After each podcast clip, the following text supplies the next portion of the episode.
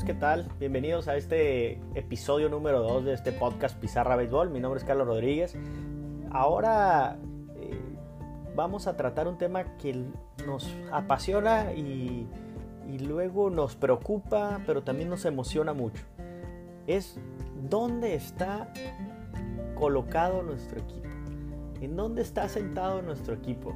Eh, aquellos que tienen algún equipo o que siguen un equipo, pues bueno, este, seguramente ya tienen más o menos una idea de si van a poder competir esta temporada, si van a estar dentro del top 10, tienen posibilidades de llegar a Serie Mundial, a Playoff, o simplemente van a ser pues, unos espectadores más de, de, su equipo viéndolos en los últimos lugares de las divisiones. Pero bueno, eh, quisimos hacer un tipo de clasificación de, por equipo o por etapas capas más bien, por así decirlo. Eh, imagínense tres capas de pastel. La primera o la que está abajo, estamos platicando de lo que es el top de participantes. Son esos 10 equipos que no tienen mayores posibilidades de alcanzar o de competir para este año. En, el, en, el, en la capa del medio del pastel está los competitivos o el top competitivo son aquellos equipos que están buscando alcanzar ese balance perfecto o ese balance entre eh, su roster, tanto de bullpen, line-up y rotación, para poder alcanzar ese, eh, ese escalón más que estar dentro de aquellos que tienen mayor posibilidades de llegar a playoff, de estar en la fiesta grande en octubre y por supuesto la posibilidad de ganar una serie mundial. Entonces imagínense esas tres, esas tres eh, capas de pastel, en dónde está tu equipo, en dónde lo ves o dónde quieres verlo. Bueno, espero, espero que esté en el top 10 y si no por lo menos sea competitivo. Empezamos, esto es Pizarra Béisbol.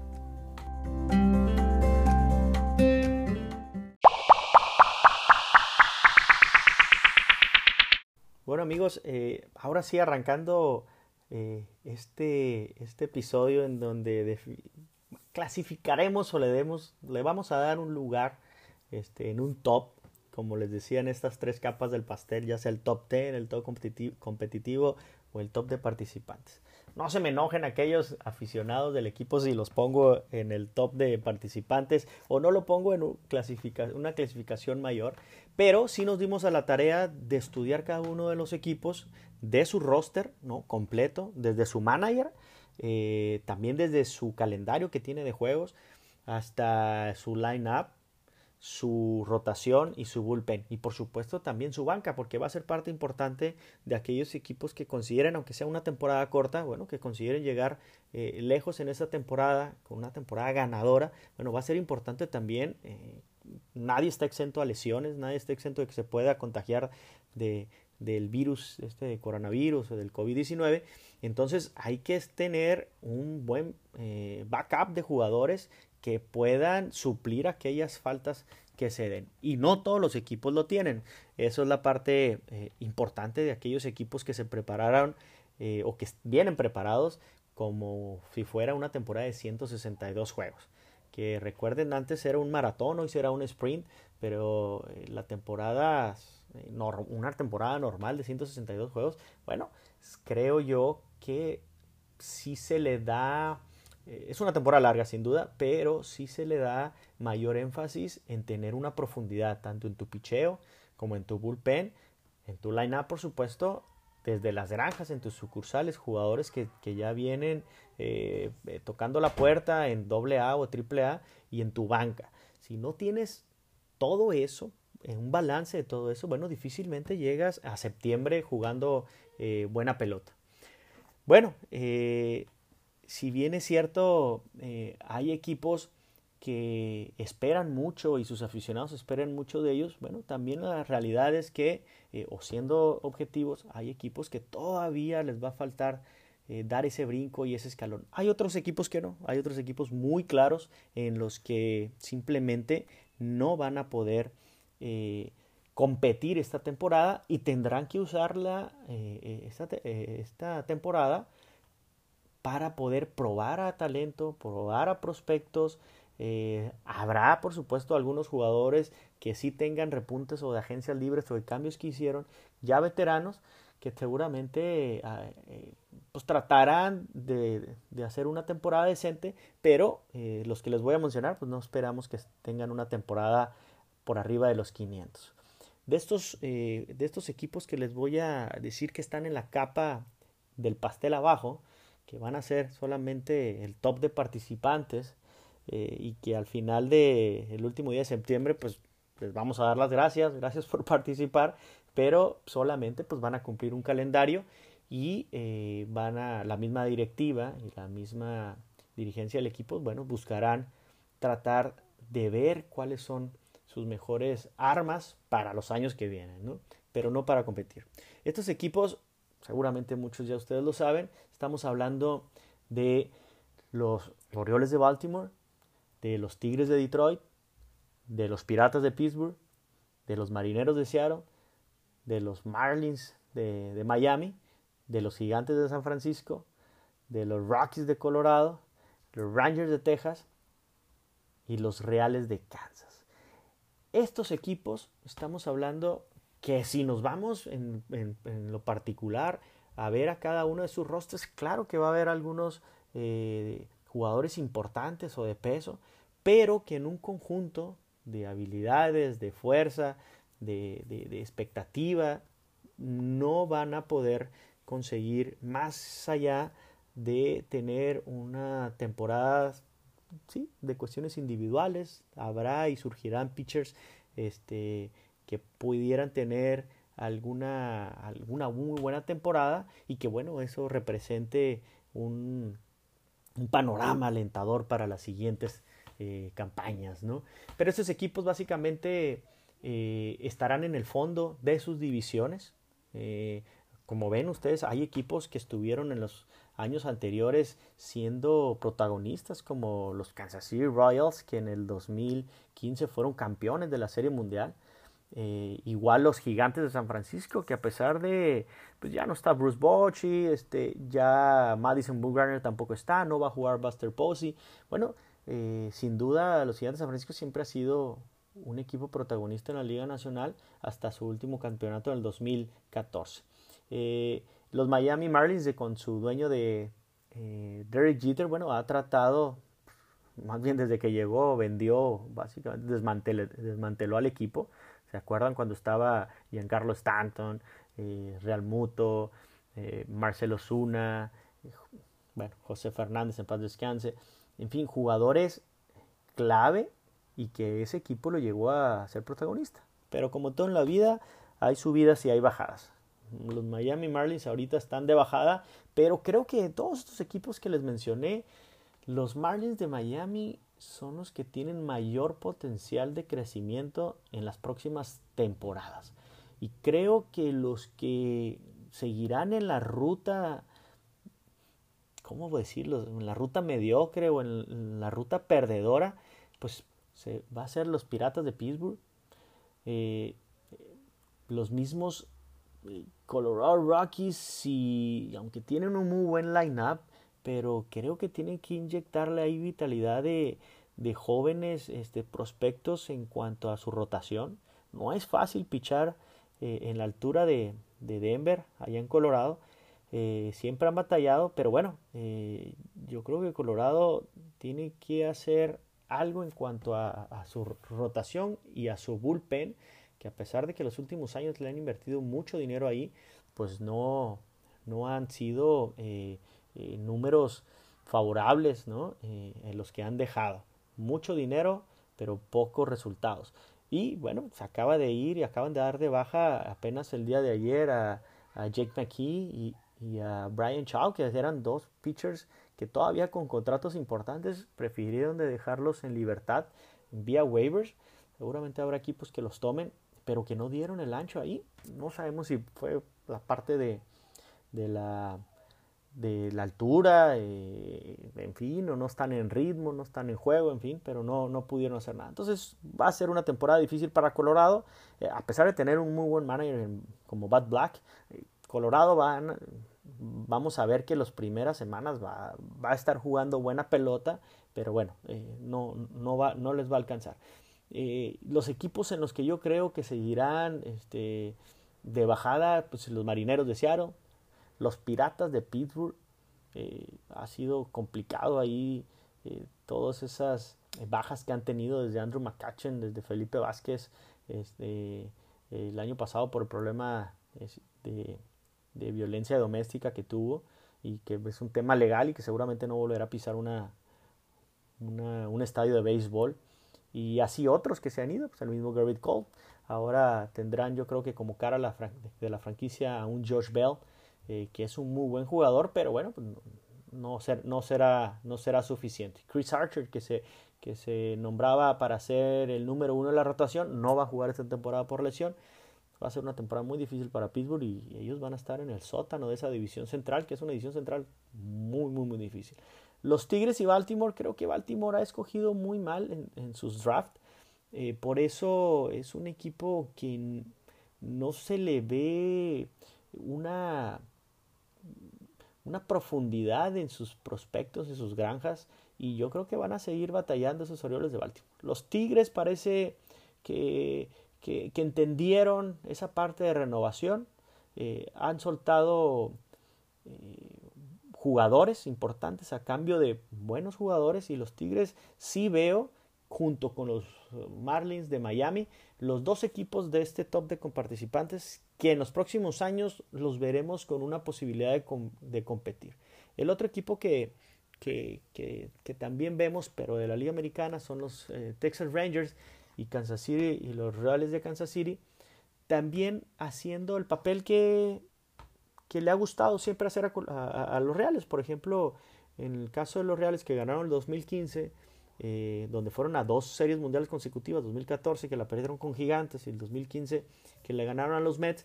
Bueno, sí se ve eh, por lo menos un, trabajo de, su directiva de apuntalar hacia elementos jóvenes que puedan dar ese brinco y, ese y esa pues, expectativa que tienen los mismos aficionados de Kansas de poder conseguir cosas importantes en los años más adelante.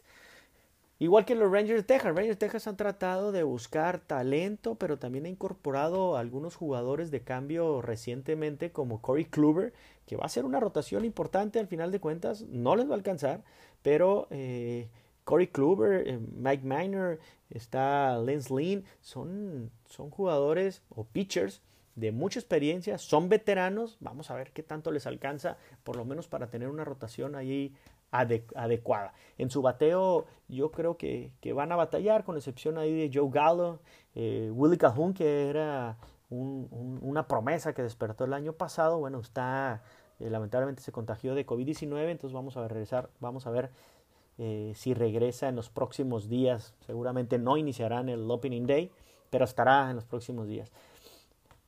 Hasta ahí el top de participantes. Lo repito, ¿cuáles son esos equipos que están en la capa hasta abajo en el pastel? Los Orioles de Baltimore, los Tigres de Detroit, los Piratas de Pittsburgh, los Marineros de Seattle, los Marlins de Miami, los Gigantes de San Francisco, los Colorado Rockies y los Texas Rangers y los Reales de Kansas City. Vamos ahora a esa capa en el medio, que no está ni abajo ni está en arriba. Es el top competitivo.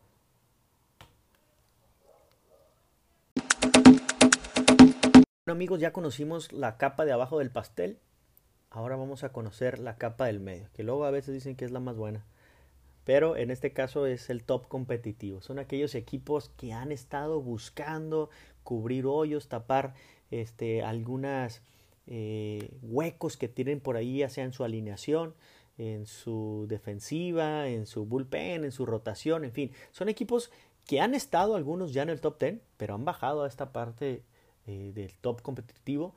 Y hay algunos que apenas han dado el brinco de ser participantes a ser competitivos. Estos equipos son equipos que sí van a ser protagonistas en esta temporada porque van a ser los equipos que van a estar buscando un comodín, entrar en wild card, buscar el playoff y por qué no estar peleando dentro de su división. Sin embargo, todavía hay incógnitas o hay dudas en cuanto a su desempeño en una temporada corta bajo presión de 60 juegos. Recuerden que vamos a, estar jugando, cada juego será un juego playoff. Eh, ahora sí representa mucho perder un juego, aunque muchos otros dicen, oye, pues representa lo mismo 162 juegos y que pierdas uno y te quedes eh, a un solo juego eh, por no llegar a playoff. Representa lo mismo. Pero bueno, e, en esta temporada tan corta de 60 juegos es muy difícil, y ustedes saben que el béisbol es de rachas, es muy difícil que si empiezas eh, con, con una racha perdedora en las primeras dos semanas te puedas recuperar tan pronto. Por eso se menciona que los equipos importantes que están hechos con un, equipo tan balanceado para llegar a una temporada de 162 Dicen que esos pudieran tener problemas porque eh, por lo regular em, pudieran empezar flojos y en una temporada este, larga y se recuperan porque saben que tienen una profundidad tan grande. Pero son muchos meses de juego, son muchos juegos y ahí sí tienen oportunidad. En esta no va a ser así. Quien tenga una racha de dos semanas malas, olvídense, queda fuera. No hay posibilidad de llegar a, llegar a, a playoff. Va a ser va a ser, va a ser, va a ser difícil eh, esta temporada sin duda, pero por eso mismo va a ser emocionante, ¿no? Va a ser eh, desde que empieza el jueves 23 de julio, desde ese día hasta que concluya por allá del 27 de septiembre, va a ser cada día, va a ser eh, juegos de playoff. Y van a ver que todos los equipos, o la mayoría de los equipos, yo, yo creo que le calculo entre 20 y 25 equipos, van a estar la última semana matemáticamente todavía con posibilidades de pasar a playoff, ya sea por la vía de campeón de división o por el wild card. Por eso eh, va, a estar, va a estar interesante esa temporada. Bueno, ¿cuáles son los equipos que están en esta mitad del pastel, en esta capa del pastel, que son los top competitivos? Bueno, hablamos de los Phillies de Filadelfia, de los Boston Red Sox, de los Padres de San Diego, de los Toronto Blue Jays, de los Chicago White Sox, de los Arizona eh, Diamondbacks de Arizona, los Ángeles o los Angelitos de Anaheim, los Indios de Cleveland, los Cardenales de San Luis y los Cerveceros de Milwaukee. Estos equipos seguramente escucharon nombres importantes que han sido siempre protagonistas. Y hablo de, por ejemplo, Boston, ¿no? o los mismos indios de Cleveland, eh, los Mets de Nueva York. Bueno, eh, esta temporada va a ser muy importante ellos que puedan dar el paso para poder alcanzar su división o por lo menos eh, estar compitiendo por un wild card. Es muy difícil ganar la división o será muy difícil ganar una división por los juegos que hay, pero ganar el wild card, yo creo que va a ser cosa más difícil aún. Si te toca una división blandita, puedes ganar el campeonato de la división. Pero ya en wild card, imagínense todos estos equipos compitiendo en la Liga Nacional.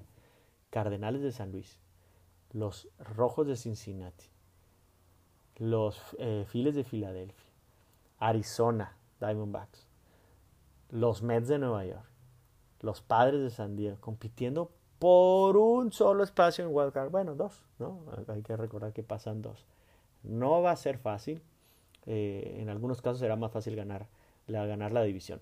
Hay equipos, como les dije, que eh, los Red Sox Boston, los Medias Rojas de Boston, en donde, bueno, no tendrán a su lanzador estrella Chris Hale, ¿no? Está fuera de la temporada. David Price, que se fue a Los Ángeles en el cambio junto con Mookie Betts, que también sale Mookie Betts este, pues será dos haces de la rotación, Chris L. David Price, que no estarán ahí. Estará como número uno Eduardo Rodríguez, que es muy buen eh, pitcher, pero lamentablemente también eh, le dio este virus, se contagió de COVID-19, por lo que no va a estar para el Opening Day. Eh, lo que queda para el número uno va a estar como en su rotación, su pitcher número uno será Nathan Iobaldi, muy buen pitcher que ha tenido muchas lesiones, pero vamos a ver qué tal, qué tal estará. Eh, Martín Pérez y Colin McCaff. No, va a ser una rotación, una rotación difícil, por eso eh, Boston, pues es Boston. Boston ha sido campeón los últimos años, este, eh, o recientemente, en el 2018, la última vez en contra de los Dodgers fueron, fueron que, que, ganaron esta serie mundial pero vemos complicado ahí por parte de su rotación y por su line-up. Después de que se te va Mookie Betts, cuidado. Aunque eh, llega un buen prospecto como Alex Verdugo, que también estará haciendo eh, seguramente cosas, cosas importantes. Boston estará siendo competitivo, mas no creemos que pueda ganar la, división. Esa división este de la Liga Americana está fuertísima. Los Mets de Nueva York. Los Mets de Nueva York también es un equipo eh, con muchas estrellas que regresan, como un Joennis Céspedes, que estará también como bateador designado ahora con esta nueva postura de las ligas mayores, eh, poniéndolo de designado, que habrá un designado en la Liga Nacional. Bueno, eh, Céspedes estará ahí, pero también una rotación buena con Jacob de, Jacob de Groom eh, Steven Matz, Marcus Stroman. Eh, será complicado un Edwin Díaz cerrando, cerrando los juegos. Eh, estará, pues, por supuesto, el oso Pete Alonso, ¿no? que ganó el novato del año el año pasado. Rosario, está Conforto. Es un, buen, es un muy buen equipo. lamentablemente Noah Syndergaard también, que era el caballo número 2 ahí, estará fuera de la temporada por, por una lesión. Si no, bueno, pues olvídense de los Mets. Yo creo que sería el equipo a vencer en esa, en esa división. Estará siendo muy competitivo, pero tiene pues también en esa misma división a los Bravos, a los Phillies, ¿no? a los mismos campeones de la Serie Mundial, los nacionales. Eh, los Mets estarán compitiendo. Los Chicago White Sox son un equipo importante, con muchos prospectos que ya están listos, que ya están dando resultados. Un Eloy Jiménez con mucho poder, un Luis Robert, un Joan Moncada, un Tim Anderson. Son eh, jugadores importantes. La llegada de Yasmani Grandal. Seguirá José Abreu ahí. Eh, lástima que hay un pitcher que tira durísimo, casi 100 millas, Michael Kopech, eh, que está fuera de la temporada también por lesión. Pero sin duda, White Sox eh, será un equipo cargado, cargado de ofensiva y también tendrá una buena, buena defensiva ahí en su rotación. Esperamos ver cosas muy importantes y yo creo que Chicago White Sox va a ser el caballito negro de esa división oeste y puede ser el caballito negro de la liga americana. Entonces con cuidado con Chicago White Sox, es un equipo que va a estar eh, siendo protagonista y muy competitivo eh, en esta división central. Eh, los Padres de San Diego. Los Padres de San Diego es un equipo que ha tratado su directiva de balancear mucho a su equipo en la parte de bullpen, en la parte de line-up, en la parte de la rotación. Sin duda el bullpen es su mayor fortaleza ahorita con la llegada de, de Pomeranz y de Emilio Pagán acompañando a Kirby Yates. De hecho, lo han, lo han dicho que es el mejor bullpen de la Liga Nacional. Eh, cosa que es muy importante en una temporada corta. Eh, por lo tanto, los padres tendrán mucha oportunidad este, este, este año.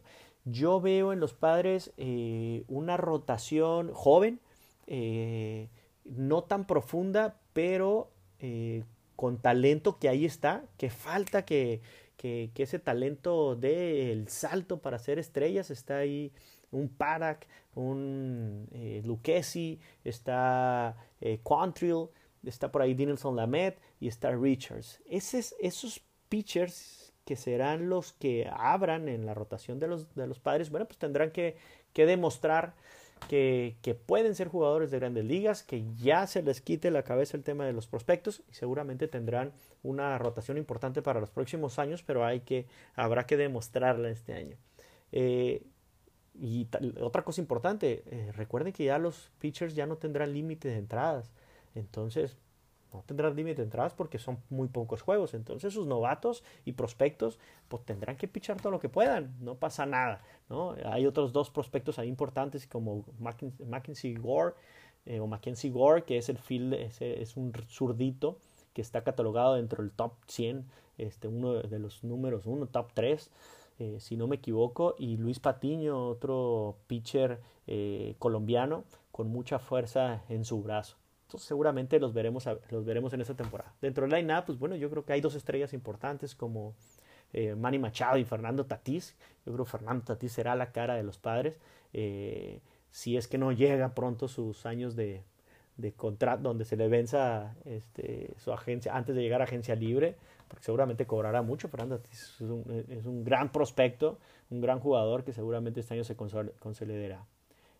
Manny Machado es otro, también por supuesto, ahí está. Y la veteranía de, de Hosmer y de Tommy Pham, pues va a ayudar mucho a, este equipo.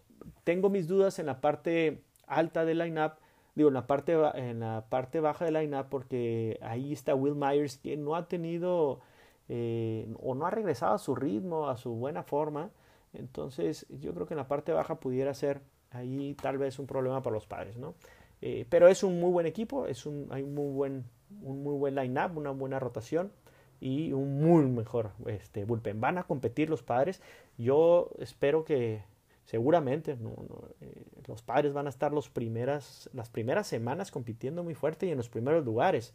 Vamos a ver si les alcanza para finales de agosto y en el mes de septiembre eh, continuar con esa, con esa buena, con ese buen juego. Ahí yo creo, eh, nomás para terminar con el tema de los padres, porque sé que también hay, pues tengo muchos amigos padres, fans que les van y que están emocionados porque ellos consideran que este año tienen posibilidades para llegar a, a playoff. No, no quiero, no quiero este, herir susceptibilidades y decirle que, que, la tienen, que no la tienen fácil, pero eh, yo creo que si hay alguna posibilidad de que lleguen a playoff es esta, es este año, en una temporada corta. Eh, de 60 juegos. Creo que es el que el momento después de más de 10 años de no poder tener una temporada ganadora. Eh, yo creo que esta es, esta es la posibilidad de tener una temporada, una temporada ganadora. Yo no sé si para ahí, para mis amigos padres fans, eh, como siempre yo escucho en ellos y, y, aquí con los padres de San Diego, este, que es un equipo cercano a la región de donde vivo, siempre están hablando de los prospectos y que ya vienen y que ya vienen los prospectos. Pero cuando llegan se van, y me refiero a un Luis Urias, a un Hunter Renfro, a un Margot, a un Frankie Cordero, que ya se les fueron, a un Ronald Bolaños, entre otros. Yo no sé hasta dónde eh, estos prospectos o la dirigencia o la directiva de AJ Preller se desespera tanto y de un año a otro ya no están eh, Framil Reyes también, que se fue el año pasado y ahora es una estrella con los indios de Cleveland. Entendíamos que esa era la base del equipo de los padres, pero eh, por lo que veo ya no. Y entiendo que vienen otros y surgen otros, pero así como surgen otros, otros se van. Y eh, bueno, no quiero entrar en polémica ahorita con los padres porque vamos a tener un programa especial con ellos, pero creo que esa parte, vamos a ver qué tanto les afectan esa salida de esos jugadores que se veían que iban a ser prospectos importantes. Eh, pero bueno, estarán allí los padres en la capa media del pastel, en el top competitivo.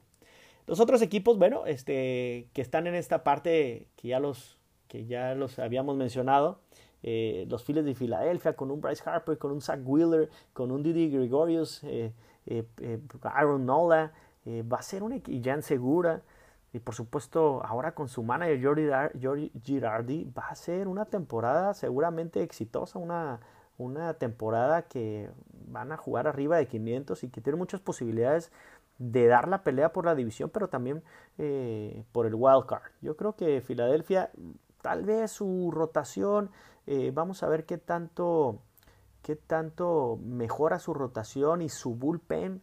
Yo creo que su, su gran problema, su talón de Aquiles va a ser el bullpen, pero ese lineup que tienen eh, con Andrew McCutcheon, con Ryan Hoskins incluidos los, los demás que mencioné, va a ser un equipo ofensivamente muy, muy, muy peligroso. Eh, Arizona Diamondbacks. Los Arizona Diamondbacks va a ser, yo creo, el equipo que, yo considero va a tener más posibilidades de llegar al wild card y de pelearle la división a los Dyers. Eh, Arizona Diamondbacks es un equipo que se ha conformado eh, de jugadores talentosos. y hablo como David Peralta, hablo de Ketel Marte, eh, de Nick Ahmed, eh, del mismo Madison Bumgarner que llegó, de Robin Ray. Eh, es un equipo que va a dar mucha, mucha, mucha pelea a los Dyers y si me apuran poquito, seguramente pudieran ganar la división Arizona. Por eso yo creo que es el que los lo veo más cerca de pelear la división a los Dyers y también de ganar el un, pase a los playoffs. ¿De qué forma? Pues cualquiera de las dos, pero seguramente van a estar peleando ahí fuertemente. La rotación de los de Arizona es, es fuerte, con Boom Garner, Zach Gallen, Robin Ray. Eh, son, son, son pitchers eh, muy, muy buenos y tienen una ofensiva importante. Muy, muy importante. Vamos a verlo seguramente compitiendo fuertemente en la división oeste de la Liga Nacional. Los Angelitos o Anaheim, los Angels de Anaheim de Los Ángeles, bueno, pues ahora con la llegada de Anthony Rendon seguramente serán un, equipo competitivo, un equipo que será, estará fuerte, es un equipo que le hace falta parte de su rotación, pero sin duda estando ahí Mike Trout, Otani, eh, Anthony Rendon, Pujols, sin duda va a ser un equipo que buscará o tratará de llegar al wild card. No lo podrá, la división se ve muy difícil con los Astros de Houston ahí eh, y con los Atléticos de Oakland, pero yo creo que Angelitos podrá buscar este, la llegada de playoff por ser una temporada corta eh, a través o la vía wildcard. Los indios de Cleveland, los indios de Cleveland yo creo que van a, van a bajar su, ¿qué le puedo decir? Su hegemonía un poco, su hegemonía en los últimos años en la división central. Yo creo que ahí eh, se la van a pasar a Minnesota y a White Sox.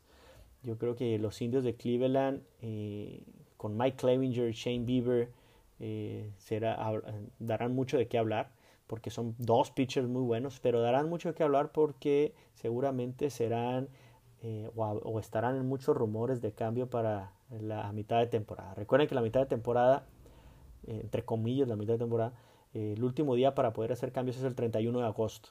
Entonces, todos los equipos que deseen, va a estar complicado el cambio, porque ya nada más va a ser un mes. Que, si hacen un cambio por un buen prospecto y un buen jugador se les va, bueno, solamente les rendirá un mes en caso de que tengan, eh, que sea su último año de contrato. Pero bueno, el, el, 31 de agosto es el último día para poder hacer movimientos. Y yo creo que los indios tienen varios ahí posibles. Un Brad Hand, un, field, un, un, el, su, relevo cerrador seguramente será también carta de cambio.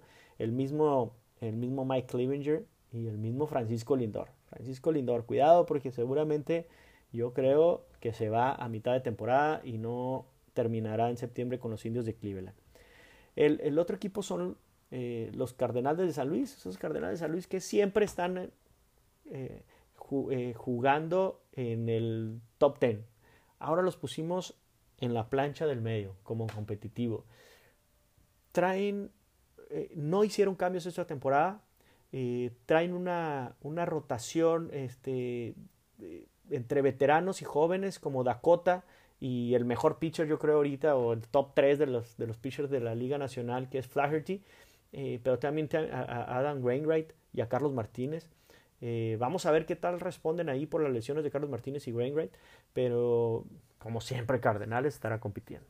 Cardenales es, es duro de roer, es complicado, aunque se les haya ido Marcelo Zuna, pero bueno, siguen teniendo ahí un equipo importante con Matt Carpenter, ¿no? Yadier Molina, aunque ya tiene sus 38 años, vamos a ver qué tanto le pesa esta temporada, aunque sea corta. Eh, y bueno, Paul Goldsmith, que dio un bajón el año pasado, pero se espera buenas cosas este año. Dexter Folder, en fin, hay buenas piezas en el equipo de Cardenales, pero creo que la liga o la división central habrá nuevos protagonistas.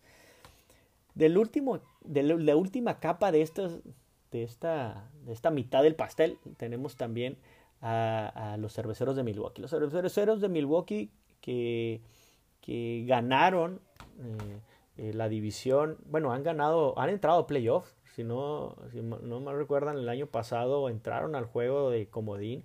Lamentablemente eh, perdieron con los nacionales de Washington, que bueno, que a la postre fueron los campeones de la Serie Mundial, por aquel error de ahora del fielder de los padres que iban 3-1 en la novena entrada, en la octava entrada, y bueno, perdieron el juego.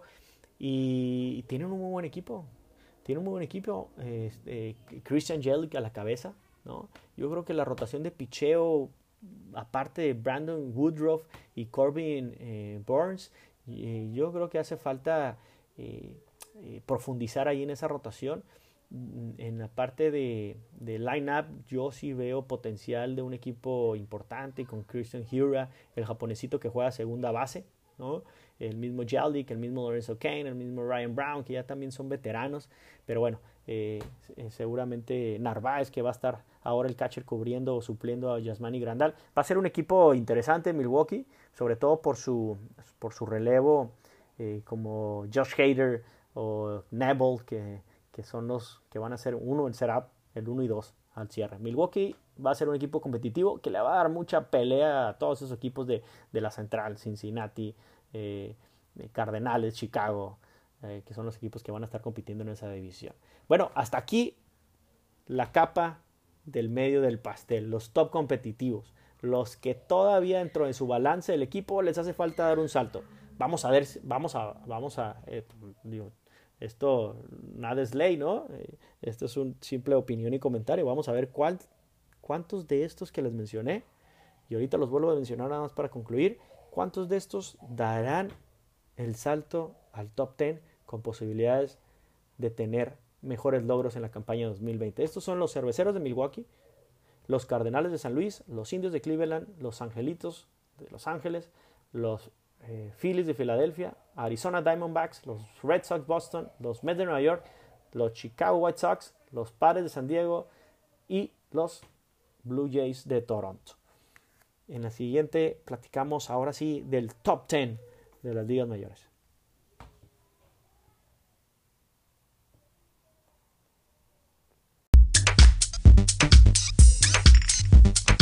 Amigos, arrancamos con el top 10.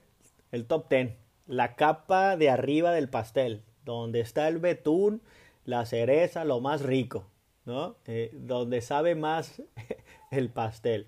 Y bueno, les digo porque este top 10 son aquellos equipos que son los equipos balanceados, son los equipos que tienen más posibilidad de ser campeones de una serie mundial, porque dentro de su roster encuentras un balance en todas sus áreas, ofensiva y defensiva, bullpen, rotación, line-up, profundidad, manager, ¿no? Por supuesto, organización. Todo lo que rodea la organización de estos equipos son equipos que eh, tienen la posibilidad de alcanzar los playoffs, de ganar su división y eh, ganar el, campeonato y, seguramente una serie mundial de estos top 10 que les estoy que los voy a mencionar.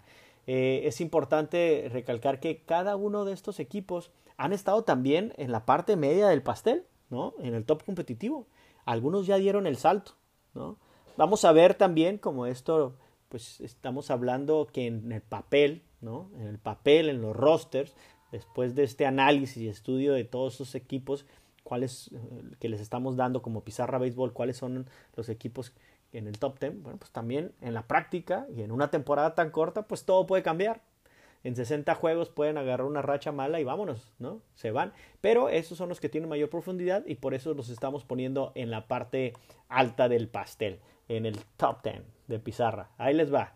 Eh, estos equipos son los Rojos de Cincinnati, los Cachorros de Chicago, los Nacionales de Washington, los Atléticos de Oakland, los Bravos de Atlanta, los eh, Tampa Bay Rays, los Astros de Houston, los Twins de Minnesota, los Gemelos de Minnesota, los Yankees de Nueva York, los Dodgers de Los Ángeles. Esos 10 equipos, en el orden que sea, porque no los voy a dar el orden, pero en el orden que sea, son los que tienen mayor posibilidades de poder ganar la Serie Mundial. Y, les voy a decir por qué. En el caso de Chicago, en la División Central, es un equipo que ya tiene mucha experiencia, que si bien es cierto, eh, le ha costado en los últimos playoffs, no ganó, eh, fue el año pasado, no entró a playoff, pero quedó en el último día, quedó fuera de la temporada, después de tener un temporadón, ha estado en las últimas temporadas ganando más de 90 juegos, pues tienen un equipazo, o sea, acompañado desde con Chris Bryant, ¿no? Ahí a la cabeza, Anthony Rizzo, eh, Javi Baez, ¿no? Tienen a también, a, bueno, ahora recién incorporado Jason Kipnis, lo recuerdan con, con Cleveland, Albert Amora, ¿no?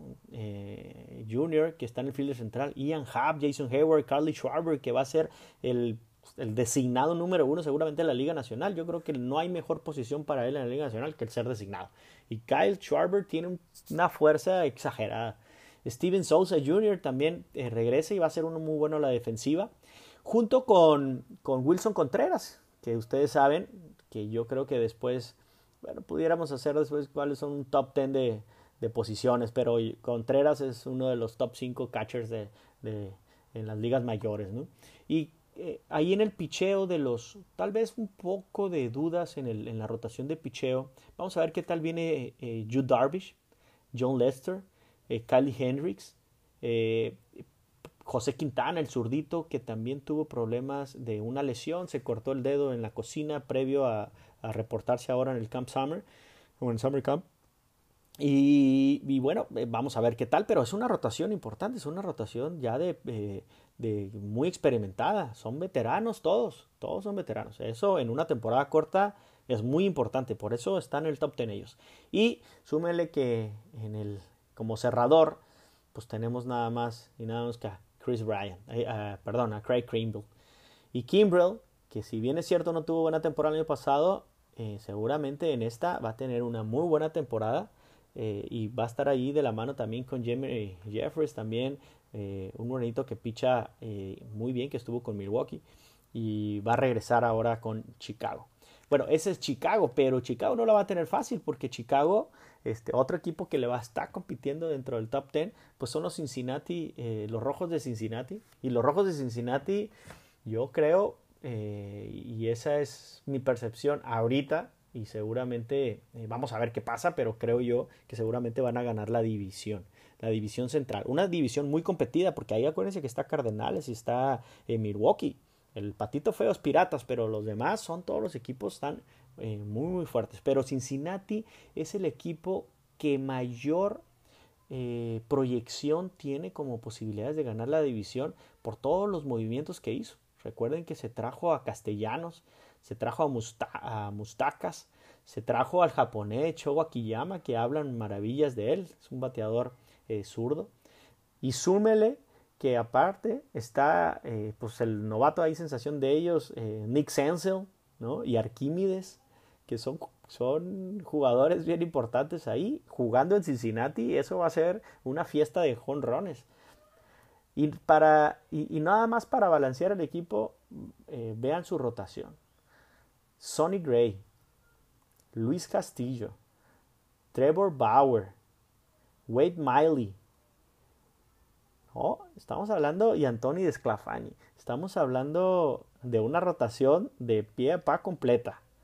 Y si le sumas un a, al relevo, pues ahí está Michael Lawrenson, ¿no? está eh, Pedro Strop, Amir Garrett, que es el setup, y, y pues Raizel Iglesias, que es el cerrador. Entonces es un, equipo muy completo que va a estar eh, eh, compitiendo fuertemente por la división central. Nosotros Pizarra, en Pizarra Béisbol los vemos como campeones de la división central.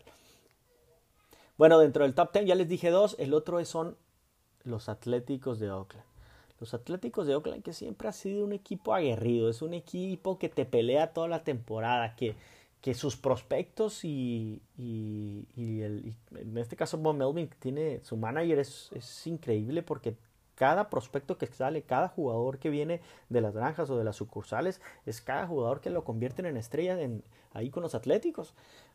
Lamentablemente después es un equipo, pues así como los padres también de San Diego, que, que sus prospectos luego los cambian este, por otros, eh, dan, eh, dan el salto y después los cambian, en fin, ese, ese, pero bueno, hay competitividad. Los Atléticos están compitiendo fuertemente los últimos años, no han tenido la suerte en el juego importante, en el wild card, han quedado fuera en varias ocasiones en, en, el juego, en ese juego de wild card. Yo estoy seguro que si llegan a dar el salto de ganar el juego de wild card, pueden pueden estar compitiendo perfectamente no solamente la serie divisional, sino también la serie de campeonato de la Liga Americana. Nada más su rotación, es, una rotación muy joven, pero muy talentosa con Jesús Luzardo, con Chan Menea, con Frankie Montas, eh, AJ Puck. Son, son, son jugadores que ya tienen experiencia, Chris Bassett, y un relevo a Mike Fires, que es, que es el, el jugador aquel que empezó a dar los pitazos con el tema de los Astros de Houston, donde él participaba con los Astros y que él eh, dijo ahí en unas algunas entrevistas que bueno que, que, hacían que se robaban las señales. Pero bueno ese va a ser otro tema. Eh, el otro equipo que está en el top 10 de los eh, que nos quedan son Minnesota Tampa Bay Yankees Nacionales Atlanta y Dodgers Minnesota, los bombarderos de Minnesota. Ya no van a ser los bombarderos del Bronx, van a ser los bombarderos de Minnesota. Imagínate ese, eh, imagínense ese equipo eh, conformado eh, por Josh Donaldson, Marvin González, Jorge Polanco, Eddie Rosario, Nelson Cruz, el mismo catcher Mitch Garber. Es un equipazo, un line-up de pura ofensiva. Luis Arraez. yo creo que este equipo ya no es sorpresa. Ganaron la división eh, central del año pasado, desbancando a los indios de Cleveland y eh, seguramente volverán a ganarla este año 2020 la división central. Tienen a un cuerpo de picheo importante eh, encabezado por José Berríos. También está ahí el mismo Jake Odorizzi. Y en sus relevos, pues a un Sergio Romo, un Taylor Rogers, un muy buen cerrador. También está acompañado Kenta Maeda, que vino, eh, que vino de cambio por los Dodgers y los Minnesota le mandaron al novato Graterol, también un buen pitcher. Y Rich Hill, también otro ex que completará la rotación, a un lado también de Homer Bailey, de los eh, que estuvo con Cincinnati, que ha bajado su juego y su ritmo, la capacidad de picheo también, pero bueno, una rotación que no ocupa de tantas entradas, una rotación abridora que ocupa de unas 5 o 6 entradas, salidas de calidad básicamente, no se pide más que eso y que con el potencial al line que de line-up que tienen de tanta fuerza, pues bueno, seguramente será eh, suficiente para que los, gemelos de Minnesota sean otra vez campeones de esta liga central de la americana. El otro equipo es Tampa Bay. Tampa Bay es un equipo que se ha basado eh, siempre en la parte de sus prospectos y su talento. Ellos hacen, desarrollan eh, jugadores y después los venden. Eh, eh, hagan de cuenta que son un poco de la filosofía de los Atléticos de Oakland, de los Padres de hacer jugadores, después venderlos, pero los pero como Atléticos y como Tampa Bay han respondido también esos jugadores que los han llevado a grandes temporadas donde ganan más de 90 juegos. Lamentablemente Tampa Bay tiene a Yankees y a Boston en esa misma división, que si de no estar ahí, los reyes de esa división esta de la liga americana sería Tampa Bay desde hace varios años. La rotación está, eh, eh, está fuertemente armada eh, por novatos, ya no prospectos, sino novatos ya que dieron el salto y que son ya estrellas como Tyler Glasnow, como Blake Snell, y bueno, un veterano también que los acompaña, Charlie Morton, que el año pasado ponchó a 210 bateadores. Esos tres en la rotación eh, al lado de Johnny Chirinos, bueno, pues son, son, es una rotación fuerte, muy fuerte, pero si la rotación es fuerte, el bullpen eh, lo es más. Eh, está contemplado que los Yankees tengan, tengan la rotación número uno de las ligas mayores para este 2020, pero no tengo yo, sin, sin, temor a equivocarme, Tampa Bay está este, atrasito de ellos con José Alvarado, con Nick Anderson, con Diego Castillo, con eh, Aaron Loeb, con Colin Poche, con Chess Rowe. Eh, tienen tienen eh, una, un, equipo de bullpen fuertísimo que en la quinta, sexta entrada te traes al bullpen y se acabó el juego. Un Nick Anderson que vino de Marlins que tiene tremenda efectividad, tremenda velocidad, de llega a 100 millas y después te cambia un cambio, te hace un cambio, perdón redundancia, a, a, 86 y luego un slider de 91. Entonces está muy balanceado el parte del cuerpo de picheo.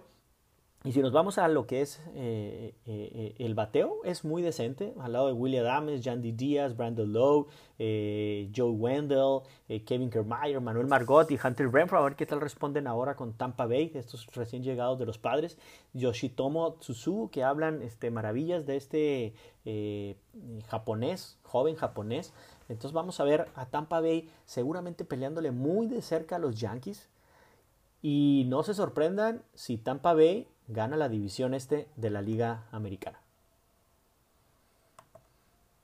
El otro equipo que está también en, esta, en este pool de top 10 es los eh, Nacionales de Washington, el equipo campeón. Este equipo campeón de Nacionales de Washington que ganó básicamente por una rotación eh, temible en los playoffs.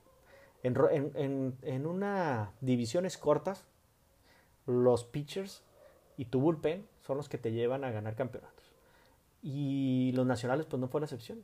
Recuerden nada más a esos tres eh, monstruos, Scherzer, Strasburg, Patrick Corbin. Es, y le sumabas ahí que tuvo muy buen juego de playoff Aníbal Sánchez. Pero eh, no nada más quedaba en la rotación, sino en el line-up potente con figuras como Juan Soto, como Anthony Rendón, que eran las figuras este, estrellas también del equipo, pero que lo acompañaban Trea Turner, Adam Deaton, Víctor Robles, Howie Kendrick, ¿no? Ryan Zimmerman. Era, era, era un equipo al final de cuentas, eh, no podría decir balanceado en todas, sus, en todas sus zonas porque el bullpen no era tan bueno, sin embargo se fajó, se fajó en, los playoffs.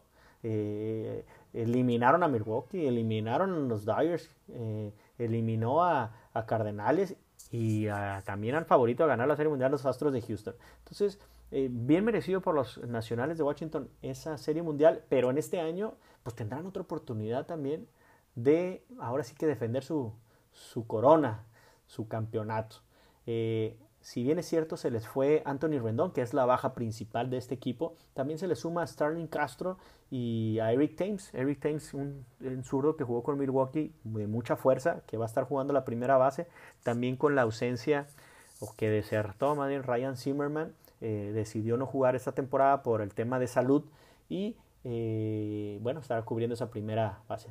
El resto del equipo está básicamente igual, con dos agregados ahí importantes, un Will Harris que, entra al relevo. Recuerdan Will Harris jugando con, Houston, con Houston muy buen relevo, con una muy baja efectividad. Y eh, también eh, el otro es el novato eh, Carter Kibum, que seguramente va a ser el prospecto a ver en este equipo de los nacionales. nacionales Cuidado que si se cuelan a playoff en series cortas, pueden llegar otra vez y volar muy alto. El otro equipo son los Dyers de Los Ángeles. Los Dyers de Los Ángeles ha sido un equipo que durante los últimos siete años ha conformado eh, mucha fuerza en su line-up, en su rotación. Eh, en bullpen es donde ha quedado a fallar, pero el año pasado y los últimos tres años que han llegado eh, que han sido campeones de esa división, eh, pero que han llegado lejos como en el año 2017 y 2018, que han llegado a la Serie Mundial, bueno, eh, si bien es cierto, les has faltado un paso, un escalón más para poder ser campeones, este año se piensa que los Dyers tienen el mejor equipo que nunca lo han tenido.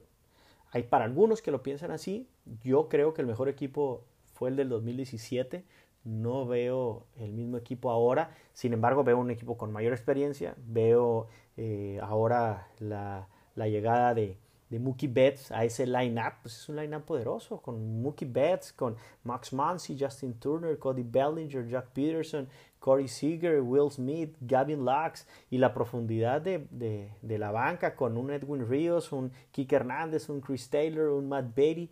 Eh, sí es un equipo muy importante eh, y seguramente estará, estará peleando para llegar a playoff y ganar otra vez por octava vez la división. Si bien es cierto, ya es un equipo élite en la, en la Liga Nacional y en las ligas mayores, eh, después de haber ganado dos campeonatos de la Liga Nacional de forma consecutiva y haberse quedado en la orilla el año pasado, cuando también habían ganado 106 juegos eh, con los nacionales de Washington, bueno, pues está la espinita ahí para los Dyers para poder sacarse, aunque es una temporada corta, eh, no la tendrán fácil. Y les voy a decir eh, por qué creo que no tendrán fácil. El equipo de los Dyers está conformado para una temporada de 162 juegos. Seguramente le van a batallar las primeras semanas. en donde si la racha es muy larga, mala, o si la mala racha es muy larga, bueno, pues es probable que ya no se recupere pero han tenido problemas con algunos de sus pitchers que no se han reportado a tiempo. Tony Gonsolin, Walker Buehler, que, que, no esperen que empiece la temporada eh, tirando muchas entradas. Eh, Tony Gonsolin no, ni siquiera va a ser el equipo, va a estar en el taxi squad tratándose de armar otra vez eh, su composición ahí de, de picheo, porque no entró. Eric Pollock le dio COVID-19 eh, ya regresó, ya está ahorita entrenando, pero estuvo ausente. Kelly Jansen acaba de regresar también. Pedro Baez también acaba de regresar. Gavin Lux tiene tres días que regresó. Eh, entonces hay ausencias importantes o hubo ausencias importantes en el campo de entrenamiento en donde, bueno, eso puede, puede afectar en un inicio de la temporada. Vamos a ver si esta, esta presión de juego tras juego pueda, y con la experiencia de los Dyers, bueno, pues puedan eh, dar una, una temporada eh, jugando buena, buena pelota. Hay que recordar que también la baja de David Price, que era un cambio por el que se dio con el Mookie Betts en con aquel entonces donde se fue Alex Verdugo a Boston. Bueno, David Price no va a jugar eh, por decisiones de salud. tomó la decisión de no jugar esta, esta temporada. En el bullpen de los, en el bullpen de los Dyers eh, va a estar Jansen, Joe Kelly, Blake Training, que es un muy buen, muy buen pitcher que viene de, de, Oakland. Graterol, que fue el cambio con Kenta Maeda, que es un pitcher de mucha eh, potencia, power, tiene, le llega a 100 millas por hora, es fuerte, es latino, eh, es venezolano. Y, eh, y, bueno, va a estar acompañado ahí de Alex, de, perdón, de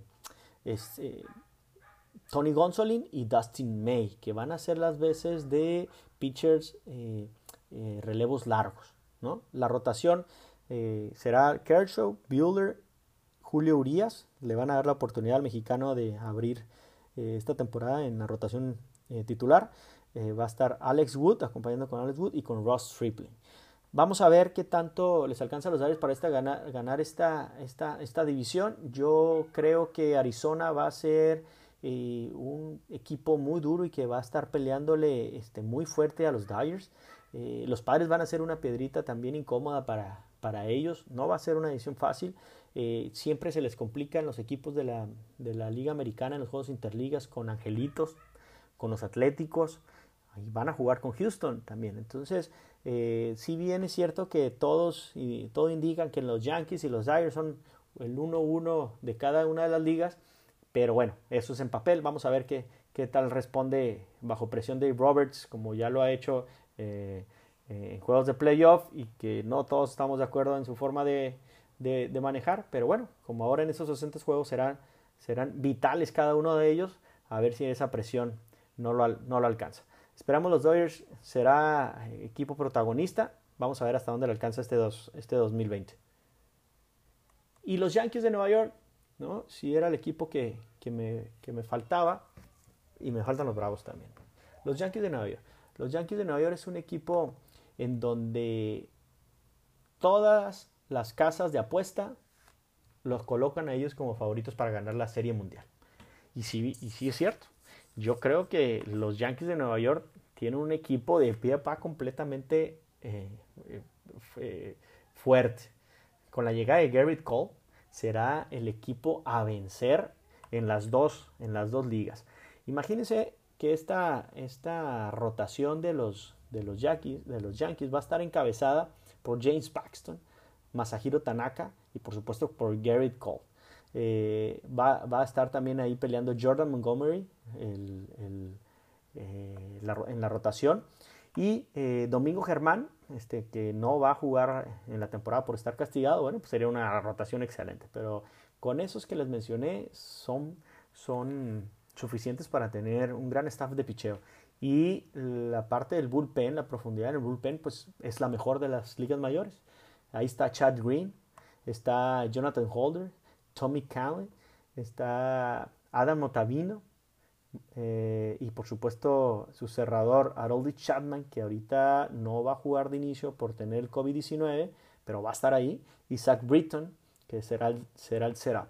Eh, el quinto abridor que me pasé, se me pasó es el J.A. Hub, que será el quinto abridor. Para que vean que es una rotación eh, fuertísima. Y si nos vamos a un playoff, imagínense Tanaka, este, Garrett Cole, James Paxton como los nacionales, una rotación muy fuerte. En el bateo, pues, ¿qué les digo? Cachando Gary, eh, Gary Sánchez, jugando ahí en el infield Miguel Andújar, Gleyber Torres, Gio Urshela, Luke Boyd, eh, en el outfield, pues, Aaron Hicks, Aaron Judge, Giancarlo Stanton, Clint Fraser y Brett Gardner, ¿no? Son, son, es una, eh, es una, es una line-up temeroso, por supuesto, que, de mucho miedo, pero también va a tener una división este complicada, ya que en esa división pues van a estar equipos fuertes como Boston, que siempre lo está, los mismos Toronto Blue Jays, eh, también con un equipo muy joven, pero también muy talentoso, Tampa, Tampa Bay Rays, que, que, para mí creo que serán el 1 y 2 ahí, entre ellos dos ganarán la división. Eh, y bueno, pues el patito feo ahí serán los Orioles. Pero cuando, como van a jugar contra los en los juegos eh, interligas contra la misma división este, pero la Liga Nacional, pues allá también van a estar los nacionales, todos los que mencionamos, los nacionales, los Bravos, los Phillies, eh, este, los Mets de Nueva York. Entonces es una, es una división este la más fuerte de las ligas mayores. Yo creo que no hay duda que la división este de ambas ligas es la más fuerte de las ligas mayores. Entonces ahí va a haber muchos juegos eh, que se pueden perder, otros que pueden ganar, pero los que se pueden perder porque hay, un equipo, hay muchos equipos muy, muy, muy, muy fuertes. Esos son, los, esos son los Yankees que también están Torros y los Bravos de Atlanta. Recuerden que no los dije en orden.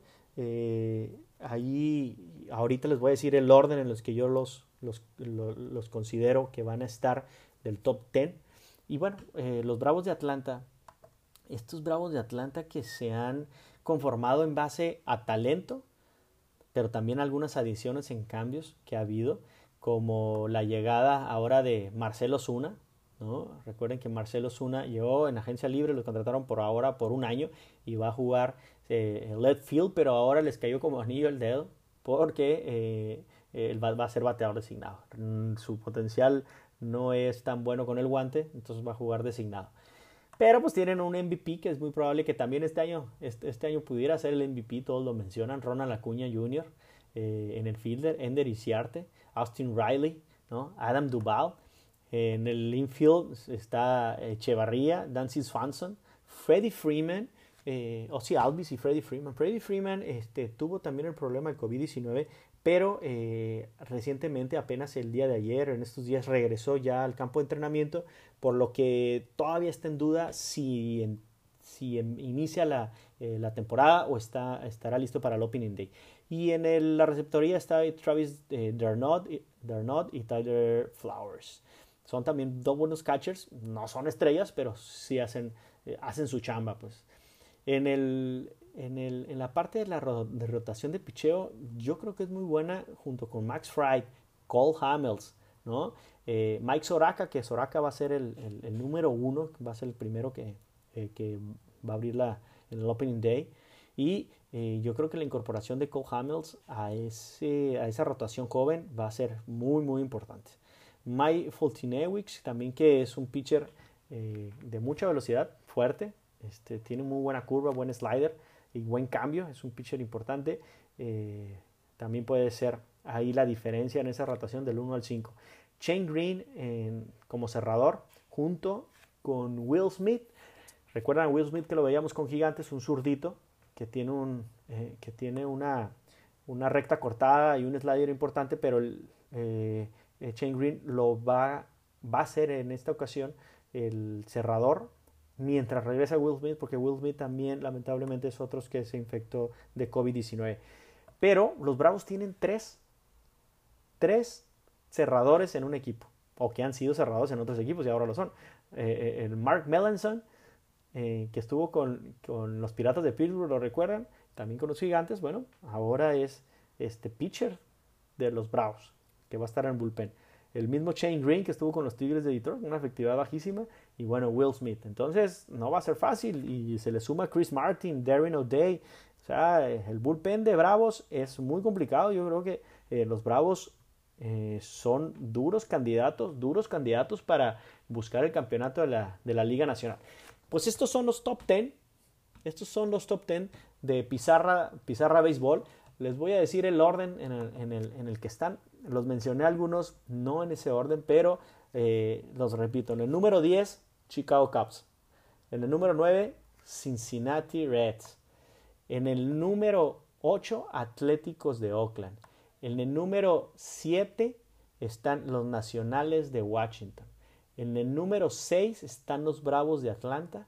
En el número 5 están los eh, Tampa Bay Rays.